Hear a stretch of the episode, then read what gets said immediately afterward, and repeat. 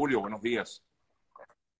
Bien, hermano. Hola, Sergio, ¿cómo estás? Julio es especialista en el área tecnológica, por eso, bueno, quisimos hablar de este tema. De hecho, eh, ha estado en boga durante muchos, eh, muchas semanas, sobre todo en las últimas semanas, donde incluso algunos eh, importantes magnates del mundo de la tecnología han pedido una pausa para que mm, pues se investigue un poco más acerca de la inteligencia artificial. Pero en principio, Julio, para que todos entendamos mejor, ¿qué es la inteligencia artificial?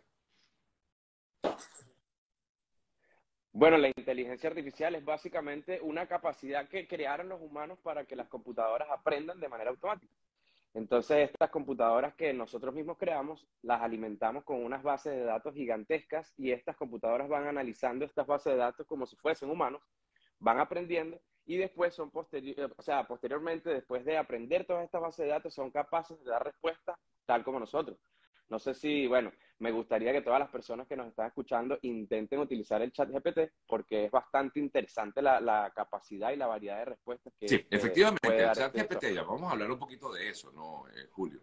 Eh, eh, el chat GPT efectivamente es como, como si estuvieras hablando con alguien, ¿no? Inmediatamente, como que una conversación directa. Tú le preguntas, ¿quién es Julio Rejón? Y inmediatamente me sale Julio, bueno, alguna información tendrá si, la, si realmente la tiene. Es como, es que es, a ver, ¿qué, ¿qué, diferencia hay entre esto que hace el chat GPT con, eh, por ejemplo, eh, Google? Bueno, la verdad es que sorprendentemente eh, Google yo creo que ha quedado un poco desplazado a nivel de, de esta inteligencia artificial de uso masivo, que es como se le está llamando últimamente y, de uso masivo precisamente por la cantidad de personas que puede tener acceso al chat GPT. Y la diferencia principal con Google es que, eh, bueno, básicamente actuaron primero porque Google sacó su inteligencia artificial que se llama BART y la sacaron a tiempo, tardaron mucho y eso que, bueno, Google es uno de los eh, como acreedores de datos más grandes del planeta porque todas las búsquedas que veníamos haciendo hasta ahora, hasta el lanzamiento del chat GPT, habían sido con Google pero el chat GPT puede ser un, factor diferenciador en la manera en la que el ser humano busca información en Internet. Y eso tiene sus pros y sus contras, porque, por ejemplo, que nosotros todos empecemos a buscar información en el chat GPT de manera sesgada, puede también como eh, incurrir en la, en la mala información. O sea, el chat GPT puede, sin. Uy. Eh, mal informarnos acerca de un tema u otro. Entonces ese es Julio, uno de los se me, y se me fue la, la diferencia contigo, Julio, disculpa.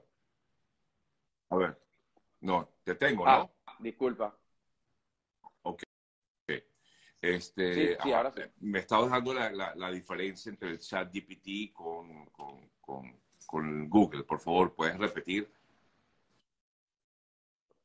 Sí, claro. Mira, la principal diferencia, eh, primero que Google llegó tarde a la, a la, carrera de la inteligencia artificial porque sacaron su versión de, de, su chat GPT que se llama BART y llegaron a destiempo siendo que Google es uno de los principales acreedores de datos del planeta porque todas las búsquedas que, es, que nosotros veníamos haciendo las hacíamos a través de Google.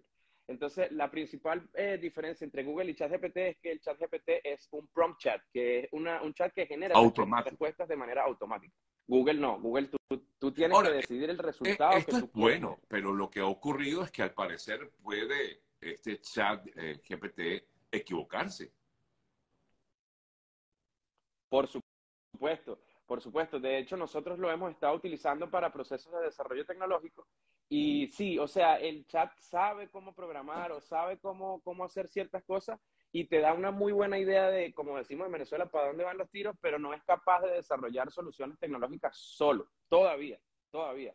Vale destacar que el chat GPT Ahora, una de las grandes, automáticamente. Eh, preocupaciones que se generan es que mm, perfectamente eh, esto pudiera generar desempleo, es decir, muchas personas pudieran quedar sin sin empleo. Les explico por qué. Por ejemplo, el chat el GPT o el chat GPT, como también se le conoce, pues. Eh, tú, tú, dices, este, oye, quiero que me hagas, así tal cual, escribes al chat, quiero que me hagas un, un párrafo donde me hable de la relación madre-hijo y te hace un párrafo perfecto, o sea, redactado de una manera impecable. O sea que prácticamente le estaría quitando el trabajo, por ejemplo, a un redactor, por decir algo.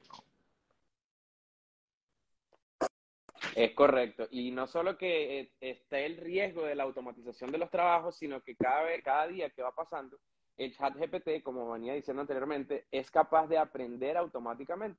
Entonces, todos los inputs, todas las cosas que nosotros le escribimos al chat GPT, e inclusive las que le corregimos, porque podemos corregirle cosas, o sea, nosotros tenemos capacidad de decirle, no, estás equivocado, esto es así. Bueno, todos esos inputs que nosotros vamos corrigiendo, él los va aprendiendo. Y eso quiere decir que en el futuro muy cercano va a tener capacidades inclusive mejores a las que tiene ahora. Entonces, por eso es que está ese riesgo y esa, ese miedo de la automatización del trabajo, que en verdad para mí tiene completo sentido. De hecho, bueno, Elon Musk y otros grandes exponentes de, la, de la tecnología han estado manifestándose en contra de la propagación o de la, de la aceleración de los procesos de investigación de la eh, Consultan que si este chat es un app o, o, cómo se, se, obtiene. Nada, lo bajas de Google y ya, ¿no? Todavía no. Todavía no tiene aplicación. Ah, tienes que entrar a OpenAI, que es la empresa que desarrolló el chat, y ahí, bueno, pues seguramente tendrá varias, varios clics ahí como para acceder al chat. Pero no, todavía no tiene aplicación, es, una, es un web service, o sea, tienes que entrar al sitio web y Ahora, directamente. Tú decías que estas, estos grandes, eh, digamos, en el caso de Musk y otros importantes hombres que han manejado el área tecnológica, ven con mucha preocupación el avance de la inteligencia artificial. ¿Por qué? ¿Cuáles son, digamos, esas... Eh, eh, dificultades que vemos en, la inteligencia artificial? Bueno, imagínate que es un super cerebro, un mega cerebro súper potente alimentado por un montón de procesadores con acceso a muchísima información y conectado al Internet. Entonces, así como tiene acceso a la información de, o a la posibilidad de redactar cosas, también tiene acceso a, no sé, a planos armamentísticos, a, repositorios de código informático para hackear o para amenazar páginas web.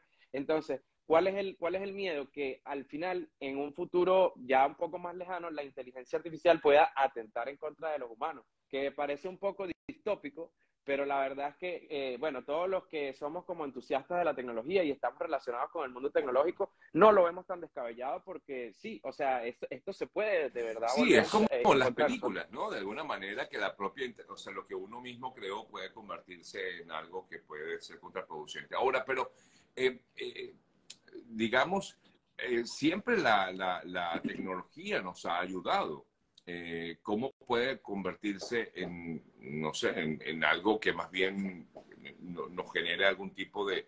Porque lo que yo veo es cuando sobre todo veo eh, comentarios como el de Musk y de, de otros eh, grandes empresarios del mundo de la tecnología, en que hay que darle una pausa, que vamos a parar, vamos a parar un tiempo para poder, digamos, me imagino que estudiar un poco más, analizar un poco más. Sí, bueno, yo creo que esto tiene que ver, Sergio, con que es la primera vez que la tecnología piensa por sí sola. Entonces, al, ser inteligencia artificial, al, darle la posibilidad a la tecnología de generar criterio, ese es el principal riesgo, porque si la tecnología empieza a generar el criterio de que, por ejemplo, el ser humano es perjudicial para el desarrollo de la humanidad misma, entonces es cuando se puede volver en contra de nosotros, porque esa es la diferencia de lo que venía pasando hasta ahora con este gran paso que hemos dado hacia la inteligencia artificial, que es la primera vez que la tecnología puede desarrollar conocimiento sola. Eso es, eso es muy revolucionario y muy innovador. Eso no, había, ocurrido. Y, y, de llegar a pasar, ¿cuáles serían en todo caso a tu juicio, Julio, como eh, empresario que manejas también el área tecnológica, eh, cuáles serían a tu juicio esas graves consecuencias que desarrollaría esto? Bueno, yo creo que las dos consecuencias más graves que yo puedo vislumbrar a futuro son eh, básicamente, primero que nada, la automatización de varios trabajos que son muy repetitivos y eso va a dejar a mucha gente que tiene un trabajo bastante básico o tal vez no tan básico, pero como tú decías, un redactor que tiene un trabajo que requiere cierta interpretación y ciertas habilidades, pero que un chat puede aprenderlas. Y lo segundo es la redistribución de la riqueza que proviene de esos trabajos, o sea, el dinero que se genera a través de una persona que, no sé, que arma cajas, que redacta artículos para, la web. Entonces, esas son las dos principales cosas que yo veo como bastante eh, desafiantes para el futuro que se avecina. Y, y, sobre todo, bueno, porque estamos, a ver, el futuro es ya, o sea, no es que va a ocurrir dentro de cinco años, eso es ya. Nuestros hijos, nuestros hijos, nuestros nietos, porque ya yo estoy casi que, bueno, ya estoy para nietos, pero eh, eh, te consulto. No, decían, Julio, que nuestros hijos, en mi caso, digo, mi, la generación de mis hijos, este, pues venían con un teléfono en la mano, ¿no? O sea, que nacían con un teléfono en la mano, digamos que era como una extensión.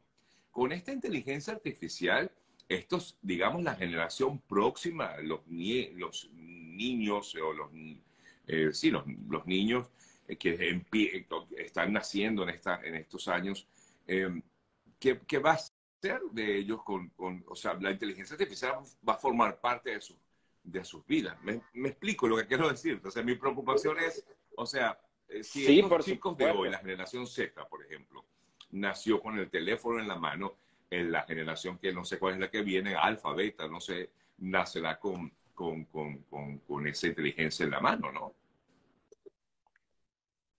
Sí, bueno, fíjate que así como nosotros, yo creo que yo, al ser millennial, yo fui de esa generación que tuvo el Internet, eh, bueno, muy rápido, o sea, tuve acceso a Internet desde muy pequeño.